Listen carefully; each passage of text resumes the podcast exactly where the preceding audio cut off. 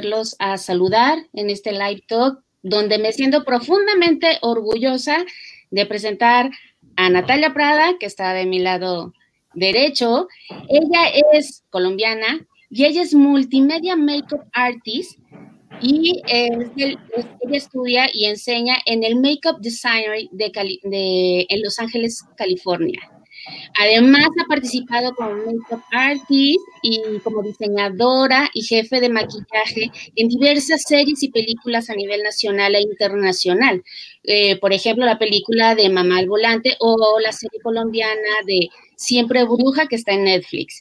Además, eh, muy contenta porque en el, en el 2016 recibió el premio Macondo a la mejor makeup art. Saluda, Nat. Hola, ¿cómo están? Muy feliz de estar aquí. También tengo el orgullo de presentar a Tabata Vilar. Ella tiene 13 años de experiencia en la administración pública y federal. Eh, desde el 2017 es directora general de la Cámara Nacional de la Industria Cinematográfica aquí en México. Y bueno, además de este honor de ser directora de general, ella recibió la nominación o el nombramiento de ser una de las 100 mejores, eh, de, las 100 mujeres más poderosas de México. Entonces, pues bueno, para mí es un orgullo tenerlas aquí en este live talk, donde vamos a hablar de la industria cinematográfica y lo que em, se relaciona con la, eh, con la industria de turismo de reuniones. Entonces, pues estaba, eh, ¿cómo estás? Hola, muy bien, los saludo a todos. Eh, Lucero, Natalia, mucho gusto y muchas gracias por tenerme aquí. Excelente. Pues bueno, me gustaría saludar a algunos, este, algunas personas que ya se están conectando dentro de nuestro live talk. Tenemos a Marielena Cruz, a Delia Henry, saludos desde aquí de México, a Roberto Bart, siempre conectándose desde Mendoza, Argentina, y siempre es un placer compartir con ustedes y todos los que se unen a este live, eh, todos los contenidos divertidos, interesantes y de profundidad para toda la Entonces, bueno, pues me gustaría comenzar este live talk preguntándoles cómo interactúa la industria cinematográfica, tanto del lado de, los y todo lo que lleva una cámara, y también de la parte del, del, maquillaje, porque pues con todo esto del COVID, pues bueno, tenemos muchas dudas y la verdad es que el cine siempre es muy interesante para todos, ¿no? Bueno, pues si me permiten empezar, yo quisiera eh, contarles que este año se cancelaron los premios Platino, que son eh, unos premios que organiza Ejeda España, que es, una sociedad de gestión de productores, y era un evento que estaba eh, patrocinado principalmente por personas que se dedican al turismo. y uno diría, ¿qué tiene que ver los premios Platino y el turismo? y pues justamente hay una relación eh, pues muy cercana porque eh, justamente las películas, los audiovisuales se han vuelto un elemento de venta de los lugares muy importante y es algo que eh, pues cada vez los encargados de la promoción turística pues identifican como, como, un elemento de promoción, entonces buscan que pues las filmaciones sucedan en sus países. Un ejemplo así súper claro es la filmación del 007 en la Ciudad de México, que a raíz de que se filmó aquí, se empezó a generar este desfile de Día de Muertos, que antes no sucedía, al menos sucedía en esas dimensiones como sucede actualmente. Y, pues bueno, ha traído a miles de personas a, la Ciudad de México. Y con ejemplos como ese hay pues muchísimos de esta eh, promoción turística que se realiza a través del audiovisual por un lado. Y por otro lado, también cada producción implica pues una especie de convención, porque una producción cuando eh, van a algún lugar a hacerlo, en este caso, por ejemplo, el 007 que ponía de ejemplo, pues aquí en la Ciudad de México se hospedó, obviamente, Daniel Craig, no sabíamos dónde, si no hubiéramos ido a buscarlo, este, pero, pero eh, él y todo el crew y todo el equipo, eh, pues se hospedó en la Ciudad de México y es una especie de convención. Entonces también esa es otra razón por la que las ciudades buscan muchísimo que se hagan producciones en sus lugares, no solo para promoverlos, sino también para eh, pues lograr la ocupación hotelera y el uso de transportes, etcétera, intensivo que suceden durante los seis o ocho semanas de rodaje, con las series pues todavía más tiempo. Claro, es súper importante, ¿no? Y ya que lo mencionas, me gustaría hacer esta relación, ahora sí, volviendo con, Natalia. Dices estaba eh, que a raíz del 007 se desarrolla aquí en México el desfile de Día de Muertos, ¿no? ¿Por qué? gracias al, gran maquillaje y a toda la producción. Ah, saludos desde Francia, claro, sí, Carla Sánchez. Este, tenemos esta parte del desfile y que se desarrolla una producción de maquillaje, de producción de, de diseño gráfico y demás, ¿no? Entonces, a ver, Nat, a mí me gustaría que nos platicaras un poquito de cómo nace este, em, como productor o diseñadora de imagen, para que se lleve a, cabo esta, estas grandes producciones y cómo llega a pasar como aquí en México, ¿no? Que se quedó para, este, llegó para quedarse y que es algo súper importante que promueve el destino la Ciudad de México, ¿no? Eh, pues a mí, me parece importante agregar, de parte de, Colombia también existe eh, una cosa que se llama un fondo fílmico, que lo administra el Ministerio de Turismo precisamente. Y ese fondo fílmico lo que hace es ayudar a promover a Colombia como un destino eh, turístico, pero sobre todo para que personas vengan a nuestro país a grabar películas y hacer producciones. Entonces, como, pasa en México, Colombia también tiene una cantidad de incentivos en cuanto a impuestos, de devolución de, pues, contraprestaciones que ayuda y que ahorita está haciendo que Colombia sea un jugador muy importante en Latinoamérica con respecto a, las producciones que están viniendo a grabar. El, año pasado, pues eh, mentiras, este año yo estaba trabajando en una producción coreana que vino a grabar en Bogotá y ellos eh, vinieron desde octubre del año pasado a hacer, empezar toda la preproducción, pero casi 50 personas de un crew enteramente coreano vinieron a hospedarse en Bogotá y a vivir nuestra ciudad y la película se llama Bogotá y habla como y habla de Bogotá en diferentes momentos, pero es una película para Corea y para el público coreano en coreano. Entonces, qué interesante es súper chévere porque, porque digamos que tenemos la oportunidad de mostrar nuestra idiosincrasia y lo que hacemos ante un público pues al que creíamos que era algo eh, supremamente lejano. Y cuando nos encontramos los crews, tanto el coreano con el colombiano fue, fue complejo al empezar a trabajar porque somos culturas totalmente diferentes, pero al fin y al cabo eso es lo que, lo que trae todo este tipo de, de, comunicación que hay entre la industria audiovisual y la industria turística, porque al fin y al cabo una película que habla sobre la ciudad se termina convirtiendo en una promoción del país, de la ciudad, del pueblo. Es muy interesante.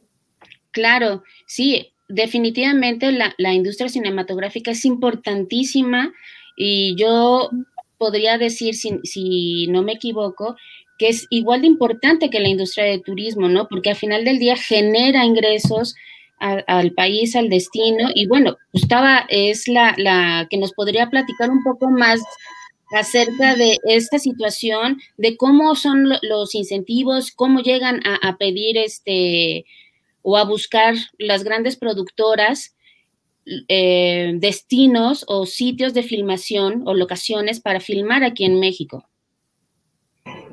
Eh, sí, bueno, en México desafortunadamente no tenemos esta cosa que se llama el tax rebate o el tax credit, que es el principal instrumento que utilizan los países para atraer producciones. Eh, básicamente en lo que consiste eh, estas estos, pues, formas de incentivar las producciones, sobre todo extranjeras en un país, es que se hace un descuento en, el pago de impuestos o se devuelve un pedazo de los impuestos. Sin embargo, en el caso, por ejemplo, como el 007, se hizo como un proyecto independiente en donde el gobierno eh, pagó un dinero importante a los productores del 007. Es interesante porque, eh, pues, no solo eh, concursaron con otros lugares donde se pensaba hacer la película, como Australia y otros países que también la querían, y México, pues, dio una mayor cantidad de tal manera que convencieron que se llevara a cabo aquí Eh, a eso se le suma pues que hay una industria eh, de creadores bastante sólida, bastante establecida. Somos el décimo país que más producimos en México, digo en el mundo, y eso hace que pues no solo el tema económico, sino también el hecho de contar con profesionales, eh, pues hayan hecho que decidieran venir a filmar a México. Pero algo interesante es que el gobierno les pidió como condición, el gobierno mexicano, dos cosas. Una, que la, peli, que la película eh, no tuviera como al malo a un narcotraficante, como era la, un narcotraficante mexicano, obviamente, como era el planteamiento. Entonces cambiaron esa parte. Y dos, que la chica Bond fuera una mexicana. Entonces, por primera vez en la historia de, del 007, pues la, la, chica Bond tenía una fisonomía eh, mexicana, ¿no? Entonces, ese son el tipo de cosas que se pueden hacer de manera independiente. Eh, nosotros hemos desde la Cámara buscado que se eh, cree en México también una figura como el tax credit o el tax rebate. Sin embargo, eh, pues no, no, hemos sido exitosos con, con, nuestro gobierno para que esto suceda. y ellos alegan, y tienen yo creo que un poco de razón también el gobierno, que en, en, nuestro caso, en caso de México, existe una cosa que se llama el EFICINE. El EFICINE es un estímulo a la producción cinematográfica se otorgan cada año cerca de 650 eh, millones de pesos para hacer películas. Eh, y básicamente lo que consiste es que el contribuyente, los grandes contribuyentes, por decir algo, Coca-Cola, puede hasta el 10% del pago de su ISR, que en México el, ISR es el pago de, pues, de las ganancias que tiene por un proyecto, en general es como el 30%, entonces hasta el 10% de ISR se puede utilizar en hacer una película. Eh, limitado a un millón de dólares, a 20 millones de pesos. Este, y entonces de esa manera es que en México eh, pues se hacen muchas películas y de esa manera es que actualmente el año pasado llegamos a las 200 largometrajes filmados en México. Y sí está hecho más para la industria local que para la industria extranjera, pero genera tal, eh, digamos, industria y genera tal movimiento que vuelve muy atractivo para otros, este, para otros eh, países venir a firmar a México. Pero definitivamente en el mundo se está compitiendo por atraer, eh, atraer igual que se compite en la industria del turismo por atraer convenciones y traer, ¿no? Igual, igual competimos con el mundo para eh, traer a, México producciones. Excelente. Saludos a Vanessa, a Carla, Eduardo Chaillo, mucho gusto en verlos aquí.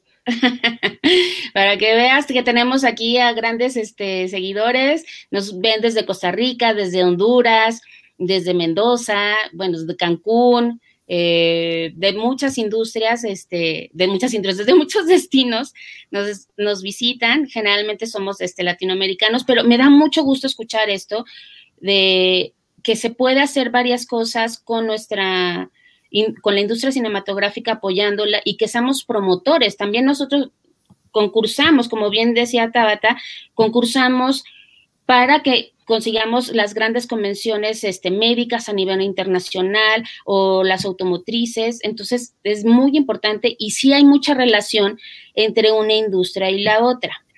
Ahora, con todo este problema de la pandemia, es este un tema bastante grave porque pues aquí en México nos, pusieron en semáforo rojo, no sé allá en Colombia en qué semáforo estén, pero supongo que ustedes tienen que estar igual que nosotros eh, eh, con un paso adelante para saber cómo vamos a tener que interactuar y reactivar nuestra industria y cómo vamos a volver a, nuestra vida a pesar de lo que estamos viviendo, ¿no? Entonces, Nat, me gustaría que me empezaras a platicar un poquito de cómo es este rollo de empezar a maquillar, porque tú, imagínate que me estés caracterizando a mí de un monstruo o algún superhéroe, lo que sea, y pasas 10 o 4 horas, una hora, casi a 30 centímetros de mí, ¿no?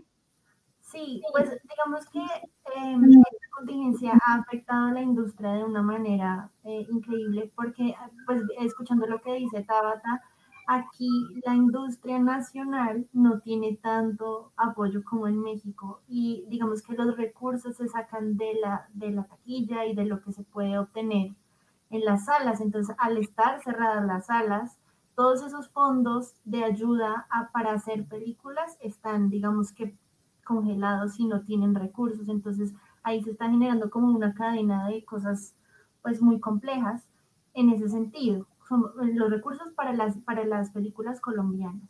Y eh, ya en nuestro trabajo, como en el de ustedes, nosotros somos equipos grandísimos que tienen una etapa de preproducción, una etapa de producción, una etapa de postproducción, que tenemos que utilizar transporte, muchas veces tenemos que vivir en hoteles cuando no grabamos en nuestra misma ciudad. Eh, y en maquillaje, pues tenemos que trabajar muy cerca de la gente. Ahorita estamos estableciendo un montón de protocolos digamos que lo, que lo que pensamos la mayoría de maquilladores, y esto es a nivel general en el mundo, con los diferentes maquilladores con los que yo he hablado, es que al fin y al cabo nosotros siempre tuvimos unos protocolos de bioseguridad muy fuertes porque antes del COVID igual habían otra, otro tipo de enfermedades y cosas de las cuales podíamos contagiarnos. Entonces, lo que pasa es que ahora vamos a tener que hacer un paso más. Vamos a tener que cuidarnos un poquito más. Pero pero sí en muchas partes se está pensando en que los actores se maquillen ellos solos y eso para nosotros es gravísimo porque porque digamos que vulnera nuestro derecho al trabajo y nosotros sabemos los cuidados que podemos tener aquí en, Colombia. Eh, aunque ya hay un protocolo general para la industria audiovisual, no existen los protocolos distritales o por ciudad, que son al fin y al cabo los que nos van a cobijar a nosotros y, todavía no podemos trabajar, los cines no están abiertos, los teatros no están abiertos y la situación se está complicando bastante y es posible que vayamos a otra cuarentena estricta. oh, qué caray. Sí, es, es muy preocupante y, y, pues digamos que toda la, toda la industria está trabajando conjunta para generar esos protocolos para, para dar tranquilidad a los actores, pues que son los, los que están más vulnerables en esto porque no pueden tener protección, nosotros al fin y al cabo sí, y pues que podamos trabajar tranquilos, pero es un proceso largo y complejo. Pero qué interesante, o sea, eh, aunque sí te afecta eh, directamente, pues porque están cerrados los sets, están cerrados los cines, no hay producciones, no hay locaciones, ustedes ya tenían esos protocolos hechos desde antes, o sea que realmente no, no tienen que inventar el hilo negro de cómo hacer su trabajo, ¿no? Sí, tal vez vamos a tener que usar espacios más amplios. Lo que se, ha planteado es que vamos a tener anillos en los que van a estar ciertas personas eh, y obviamente vamos a tener que ponernos protección, los tiempos se van a alargar, los tiempos de preparación se van a alargar, pero los tiempos de rodaje se van a cortar. Entonces son una cantidad de cosas que yo creo que toda la industria en general en el mundo está pensando y los que van abriendo sirven de modelo para el resto. Pero me queda claro que jamás va a poder reemplazar el, tu trabajo el artista, jamás, porque él no sabe de luces, de, de sombras, de color de maquillaje con fondos, nada no tendría por qué pensar en eso. O sea, un actor cuando, cuando, pues los que trabajamos en la industria sabemos que cuando ellos están en el trailer de maquillaje están pensando en su personaje, están eh, leyendo su guion, entonces sí, más encima tiene que pensar en que cómo me va a peinar, no sé qué, y cuando esté frente a la cámara pensar que su pelo está bien, que no está bien, eso es una suma una cantidad de cosas que no se justifican y que para, nosotros no solo los maquillamos y los mandamos al set, sino estamos ahí todo el tiempo. Entonces... Claro. Mira, aquí dice Diana Cardona, que nuestra industria cinematográfica mexicana siga creciendo. Apoyemos todos respetando los protocolos de higiene y de protección. Pues sí, tiene toda la razón, este, Diana Cardona. Taba, este, cuéntanos un poco de, cómo se va a aplicar este semáforo. Me, contabas que estabas en semáforo naranja, ahora te mandan, este no es, y te mandan a semáforo amarillo. ¿Qué onda? Queremos ir al cine. Sí, bueno, eh, eh, es complejo lo que está sucediendo en México. Bueno, para los que no viven en México, les cuento, el tema de los semáforos es la manera en la que le pusieron a las etapas de apertura. Entonces, eh, cuando digamos la ocupación hospitalaria llegue a 65%, entraríamos, al menos en la Ciudad de México, a semáforo naranja. Cuando baje de 65 a 55, pasamos a semáforo amarillo. Entonces, las actividades que van poniendo, dependiendo de cada etapa, pues van cambiando. Entonces, eh, la apertura de cines en Ciudad de México estaba pensada para semáforo naranja, es decir, ya abrir esta semana, que ya bajamos a 65%. Sin embargo, eh, de última hora decidieron movernos a semáforo amarillo, lo cual para los cines pues afecta de manera muy importante. Traen esta eh, inquietud las autoridades de que en los espacios cerrados puede haber contagios pero pues no hace mucho sentido porque sí están abriendo restaurantes que al final de cuentas son espacios cerrados. Y son espacios cerrados donde la gente habla, donde, eh, donde hay emisión de saliva, y en cambio en un cine es un espacio cerrado que puedes generar la sana distancia o la distancia física y la gente está en silencio. Entonces no hay una emisión de partículas y además hay sistemas de aire acondicionado pues muy que están cambiando filtros y están inclusive emitiendo cosas que limpian el aire y desinfectan el aire. Entonces, pues ahorita estamos muy tristes porque no nos permitieron abrir ya en la primera etapa, nos mandaron a la segunda etapa o semáforo amarillo. Ahora, en el caso de las filmaciones, eh, es similar, ahí siempre hemos estado en semáforo amarillo, vamos a poder reabrir hasta el 10 de agosto. Sin embargo, sí hay muchas producciones que no están logrando esperarse hasta esa fecha, o sea, se vuelve esta disyuntiva entre morirse de hambre o morirse de COVID y mucha gente dice, lo siento, voy a regresar a trabajar y entonces abren sus, abren, o sea, empiezan a filmar, aunque sea en lugares, digamos, eh, eh, en casa, en lugares eh, no, no, no, afuera, para que las autoridades no lleguen a cerrar. Y por eso desde Canacine, un poco en la línea de lo que dice Diana Cardona, hicimos este esfuerzo de hacer protocolos para que al menos si se va a regresar, que se haga de manera cuidadosa, que se haga cuidando a la gente y entonces establecimos estos protocolos que básicamente es hacer conciencia de los equipos de seguridad con los que hay que trabajar.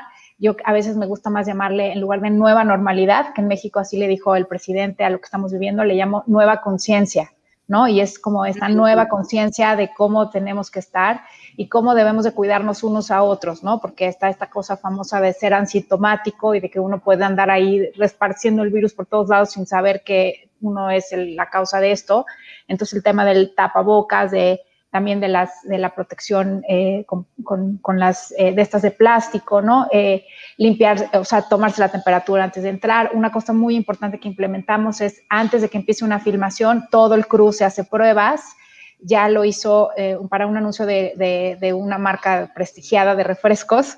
Hicieron el, este, hicieron el anuncio y le hicieron el, el, el test a todo el crew y el 20% era asintomático.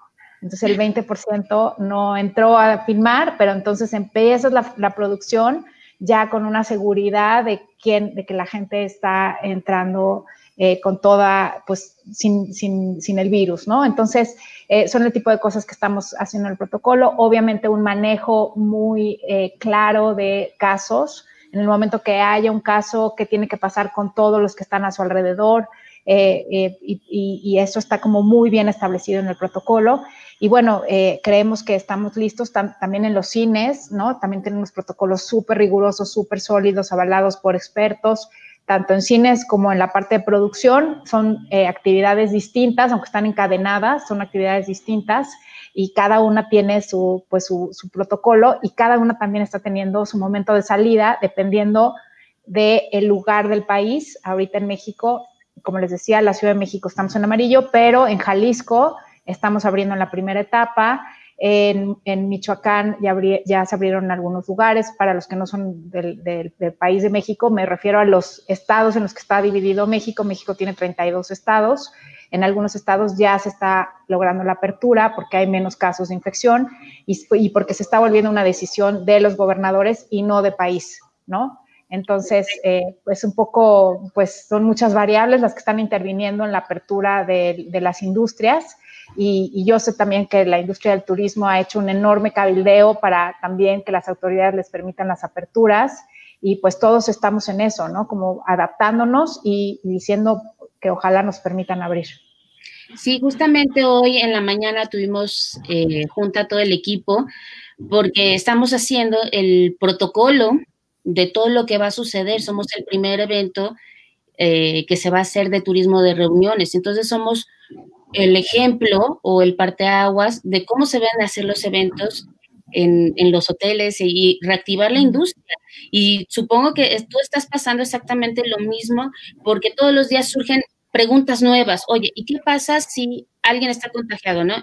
Bueno, entonces hay que Bueno, y si no sucede, después del evento hay que monitorearlos. Entonces, la verdad es que sí es un trabajo maratónico y de día a día, porque todos los días salen eh, sale información nueva, ¿no? Sí. Sí, está, es, muy retador lo que está sucediendo. Y yo supongo que ustedes en la parte de industria, eh, digo, aquí ya me estoy volviendo yo la entrevistadora, pero pues, este tema de que está sucediendo con los famosos Zooms, ¿no? Que quizás eh, las convenciones y estos eventos se vuelvan, no sé, me pregunto si más o menos necesarios, ¿no? Porque ahora la gente dice, me voy a conectar en un Zoom y entonces igual y ya no tengo la convención, o al revés, justo la convención se vuelve más importante porque la gente no se ve ya nunca, porque nada más se ve en una pantalla. Entonces la convención se vuelve un lugar importantísimo para generar estas cosas que los seres humanos necesitamos de generar conexiones entre nosotros que no solo sean de los supersónicos a través de las pantallas, ¿no? Sino que sea en, tiempo y forma, en el lugar, etcétera. Entonces yo creo que eso es un reto. Y también creo que es algo también, a final de cuentas, que va a generar para la industria cinematográfica, o más, más dicho correctamente, para la industria audiovisual, una posibilidad de proveer a la industria eh, de convenciones con estas herramientas para hacer Zooms más, eh, más eh, importantes. Sí, y definitivamente, y no sé si te pasa a ti, Nat, que de repente, tú que estás llevando a cabo tu curso por este cuate famosísimo maquillista de, Londres, o sea, de repente tienes información, eh, entras al inicio de la pandemia, estamos todos eh, eh, muy emocionados con los Zooms, este, los webinars, y de repente dices, ya no quiero saber más, necesito el face to face, el, no va a haber nunca, nunca nada que sustituya el poder interactuar y poderte ver, este, ver tus gestos, eh, pues platicar de otras cosas que la, pantalla rompe esa comunicación. Siempre son barreras, al final del día son barreras de comunicación. en vez de estar de frente, a lo mejor ustedes no me ven ahorita nada más que de aquí para arriba y no saben qué pasa con mi cuerpo, ¿no? El lenguaje corporal también es importantísimo. Claro, y, yo creo que, es importante también pensar en que todas las industrias pueden aportar a las, a las otras, sobre todo las nuestras que son tan similares. Eh, digamos, si ustedes empiezan a tener eventos y a tener protocolos, esos protocolos también nos pueden servir como ejemplo a nosotros en, muchas cosas, porque, porque al fin y al cabo eh, todo se parece en, en cómo se monta un evento, en la gente que, que, influye en ese evento, los papeles que cada uno tiene y, digamos que pues también nos van a ayudar a las otras industrias a ver cómo esto está funcionando, esto tal vez no está funcionando. Eh, y yo creo que, que, el Zoom, por ejemplo, en, en, lo que tú hablabas, yo ahorita estoy haciendo una mentoría con un maquillador con quien nunca pensé que iba a poder hacerlo. Y si no fuera por, por la pandemia, no, tal vez no hubiera pasado. Entonces digamos que hay pros y contras, pero al fin y al cabo no es lo mismo tú tener a alguien al frente, porque en el momento que la, que la conexión de internet se cae, pues ahí todo murió.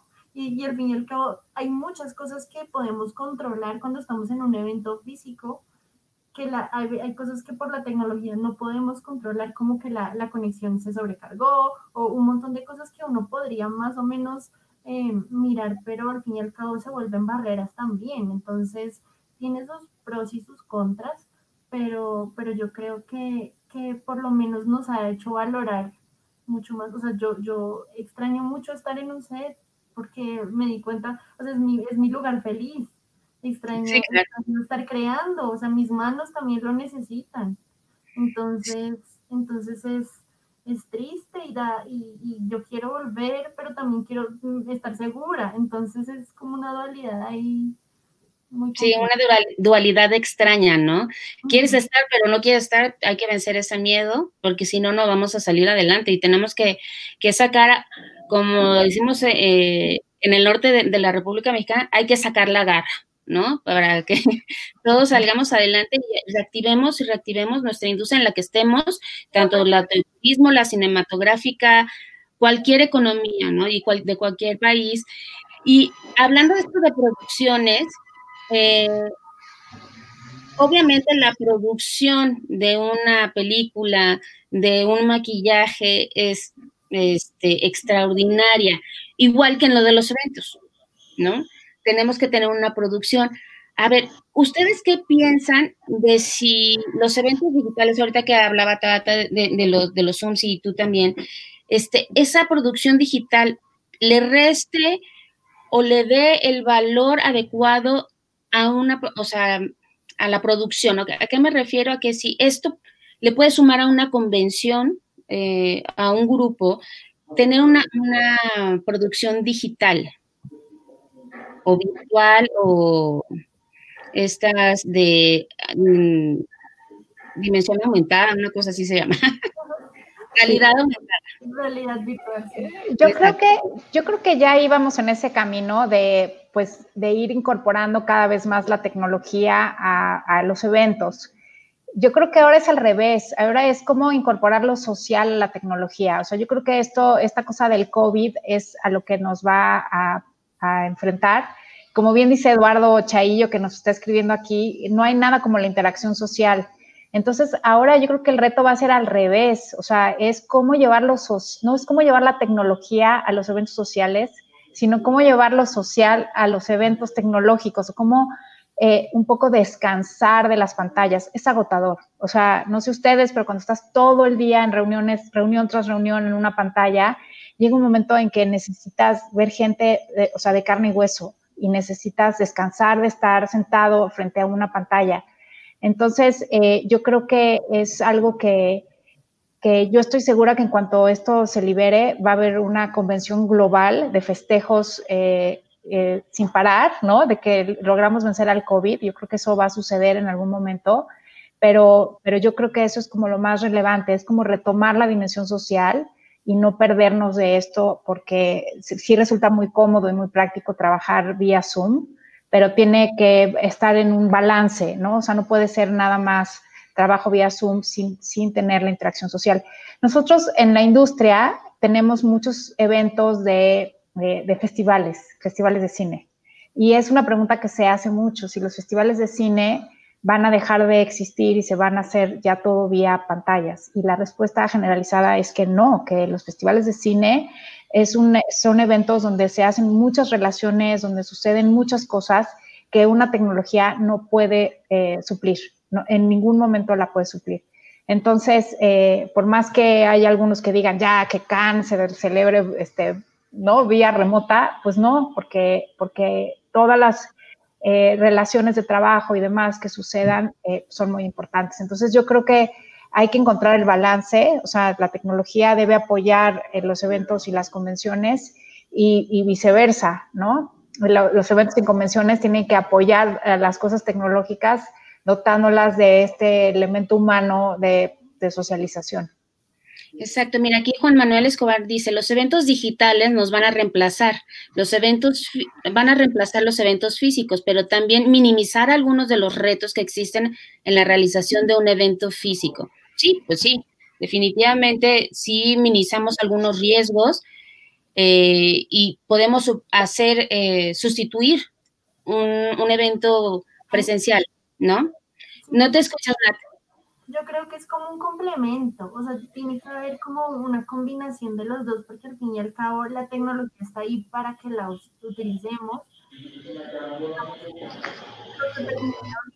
el Zoom es que tú te puedes conectar con personas que tal vez no, no podían viajar al evento o, o, podían, o están muy lejos, o en este caso yo tener una mentoría con alguien que está en Los Ángeles en este momento pero, pero digamos que eso también se puede implementar a los eventos físicos y, y tener eh, opciones tecnológicas ahorita con la realidad virtual, la realidad aumentada, con eh, una, la producción virtual que también se está utilizando en la, en la industria cinematográfica, que te permite ver un espacio antes de ir a ese espacio y hacer como un scouting de ese lugar antes de estar todo el equipo ahí. Eso también es importante y es chévere eh, involucrarlo y puede ayudar a, abaratar costos o también a planear mejor. Entonces yo creo que es, es un balance entre, entre la tecnología y lo que está pasando y encontrar cómo, cómo utilizar la tecnología a nuestro favor. Claro, aquí dicen, eh, Mónica Saldaña dice, no nos podemos robotizar, sería la decadencia del ser humano. No, pues no, definitivamente no. El, el ser humano necesita esa interacción por, esencia natural. Eh, somos, son, somos este, totalmente sociables, entonces necesitamos esa interacción. Pero me queda clarísimo, ¿no? Por ejemplo, Tara, estábamos platicando que pues las, las filmaciones pueden ser en exteriores, en locaciones, en sets, pero pues hay ciertas escenas que ahorita no están permitidas, ¿no? ¿Tú crees que, por ejemplo, las, las, de, las de besos, sexo, este, las que se abrazan, todo este, el, el common yupa acá, este, pues esas todavía no están permitidas. ¿Crees que se pueda hacer el reemplazo con una realidad eh, virtual? No, parece ser mucho más sencillo eh, tener las pruebas de los actores de que no tienen COVID y poder lograr hacer de nuevo las, o sea, las pruebas, las escenas como se tenían pensado originalmente. O sea, eh, en, una, en, un eh, análisis de costos sale mucho más barato hacer eso que hacer un tema de, de realidad virtual. Ahora, la verdad es que la mayoría de las producciones, al menos de las grandes, están detenidas principalmente por un tema de seguros porque ahorita eh, no hay aseguradora que quiera eh, pues asegurar contra COVID, ¿no? Entonces, algo saben, ¿no? Algo sus actuarios algo dicen que, que el riesgo es altísimo y entonces no están queriendo asegurar y, y, las grandes producciones pues están filmando, o sea, se están yendo hasta pues hasta el 2021, ¿no? Están, están detenidas y, y sí, o sea, como decía Natalia al principio, es estar viendo qué hace el de enfrente para ver si funciona y entonces nosotros, o sea, otra producción hacerlo, porque esto es algo totalmente nuevo que, que implica pues muchísima creatividad. En México eh, los, las producciones generalmente son de 80 a 100 personas, es un promedio, y la, la autoridad estipuló que no se pueden hacer reuniones de trabajo de más de 30 personas. Okay. Eh, es donde está limitado. Entonces, eh, justo lo que decía Natalia, esta, esta cosa de, a ver, la persona de vestuario desde la pantalla, ella en su oficina, nosotros acá en el set, eh, le queda bien, le queda mal, hay que ajustarle, ajustar aquí, bueno, pues entonces va el vestido para allá, este, desinfectado para que lo corrijan y luego, ¿no? Pero todo se está haciendo de manera remota porque la vestuarista que antes podía estar en el set, ahora ya no puede estar en el set y toda la gente que está probando este, escenas o la continuidad, etcétera, que estaba ahí antes, ahora está en su casa y desde su casa está viendo la continuidad y en comunicación con los que están en el set, eh, ¿no? Eh, antes la gente podía andar por la locación por todos lados, ahora se, se hacen eh, etiquetas o algún distintivo en donde ciertas personas pueden estar en, en ciertos lugares en la locación y obviamente el acceso al set es mínimo porque se considera un set como si fuera casi un quirófano, porque están ahí los actores que son los que eh, pues no pueden usar mascarillas ni elementos de protección porque pues, son los actores y que además si ellos faltan ya no, el proyecto no puede seguir, no se interrumpe, o sea, no, no puedes decir, ah, ya cambié de actor a la mitad de la película, ¿no? Este, entonces, ese, ese es eh, un reto enorme que se está teniendo y, y pues, eh, y al mismo tiempo hay paradójicamente una enorme demanda de productos audiovisuales, porque la gente ya se peinó todo lo que hay en los catálogos de las plataformas. Entonces ahorita justo se necesita más material y ese material está detenido porque no se puede producir por estas cosas que estamos, que estamos conversando. Eh, hay algunas casas productoras con más recursos que literalmente encierran a sus actores en un, los ponen en cuarentena juntos y, y no, no, no, salen del hotel eh, durante todo el tiempo que dura el rodaje, ¿no? Son obviamente producciones que se pueden dar el lujo de hacer algo así y que pues también hay un tema ahí de derechos humanos y de una serie de contratos que se tienen que firmar que no, que no lo vuelven nada fácil, ¿no? Este, y, y es, es de verdad una época muy, muy retadora. Y, y, yo creo que al final de esto, sí, las producciones van a lograr, eh, como decía Natalia también, ma mucha mayor eficiencia, porque antes jamás nos hubiéramos planteado que no tuvieras que ir al set, ¿no? Este, que nada más tuvieran que ir ciertas personas al set y ahora es algo que dices, ah, pues igual y sí se puede, ¿no? O el tema también de grabar con celulares, por ejemplo, es algo que, que, que también empieza a sonar muchísimo, ¿no? Esa posibilidad, porque los equipos pues traen una serie de cosas, hay que estarlos desinfectando, la gente que trae el equipo se vuelve eh, pues todos los rentadores, no sé, es como es en Colombia, como es en Costa Rica, en los demás lugares, pero aquí la gente que renta el equipo lo pone a un responsable que, lo, que tiene que estar como a, cuidando del equipo, que son equipos muy, muy caros. Y entonces, si tienes 30 personas permitidas y ya dos son de la renta de equipo, pues ya tienes que ajustar a 28, ¿no? Entonces, se está pensando también en cosas alternativas para, pues, para la filmación, ¿no? la verdad es que bien interesante. Maravilloso. Oye, chicas, pues este, ya estamos comenzando a terminar. Eh, sí me gustaría que quedara implícito en, en, este live talk que la industria cinematográfica puede ir muy de la mano con la industria de turismo de reuniones. Este, que tal vez nosotros como turismo de reuniones nos acerquemos más a, las, a la industria cinematográfica para apoyar este, como decías al principio, Taba, eh, una, una, producción es una convención al final del día, ¿no? Entonces, a lo mejor, como estamos reinventando, estamos haciendo muchas cosas, poder hacer algo en conjunto eh, futuramente, a ver qué es lo que sucede, cómo se, se van replanteando, o sobre todo intercambiar protocolos, porque también es importantísimo de tener información de todos lados, ¿no? ¿Algo que quieran agregar para cerrar, chicas? Mm, yo, yo creo eso, que, hay que buscar puntos en común, hay que buscar cómo se articulan las dos industrias, porque al fin y al cabo las dos son industrias transversales que involucran a muchísima gente y que dan mucho trabajo en muchas áreas diferentes y se pueden complementar perfectamente y ayudar una a la otra y crecer juntas. Entonces es importante encontrar esos puntos en común. Exactamente. Y yo cerraría, bueno, obviamente hablando de esta, que hay que buscar sinergias en todo lo que hagamos, eh, yo, yo, agregaría eh, nada más por la parte de la dimensión social que salió en la conversación. En México, a la distancia de 1.5 le llaman distancia social. A mí no me gusta nada el término. Yo creo que si hay algo que no debemos hacer es distanciarnos socialmente. Eh, quizás sea una distancia física, pero que no se nos olvide lo que es el contacto y que somos seres por naturaleza gregarios y que necesitamos de convenciones y necesitamos de reunirnos y de festejar y de, y de, y de encontrarnos físicamente, ¿no? Entonces, una vez que esto pase, yo creo que lo vamos a hacer con mucho más gusto porque vamos a, a saber el peso tan importante que tiene en nuestras vidas. Eso es definitivo, definitivo, porque le vamos a agarrar mucho más cariño a todo lo que nos costó tanto trabajo sacar adelante en una pausa en nuestras vidas y de yo creo que sí todo va a salir maravillosamente bien y con mucha mucha actualización y que ya cualquier cosa que pase, pues ya a ver, no creo que sea tan fácil de vencernos, ¿no? Sí. Oigan, chicas, pues muchísimas gracias por este live talk. Me encantó entrevistarlas, este, que nos platique cada una de, lo que hace. Y pues bueno, hacerle una invitación a todo el auditorio para que el próximo live talk, que es el 8 de julio, vamos a tener a Hilton con un clean stay. Va a estar bastante interesante, hablando con esta cadena hotelera. Y además de que no se olviden de que el del 31 de agosto al 2 de septiembre vamos a tener el World Meetings Forum en Los Cabos. Es el primer evento de la industria de turismo donde vamos a enseñarles a todos todos los protocolos que se deben de hacer durante un evento este, o viaje de incentivo. Bueno, chicas, pues que pasen una linda tarde. Les mando un gran abrazo. Un beso. Gracias. Gracias, un beso a todos y a todos, a Juan Manuel, Diana, Carla, a todos los que se conectaron.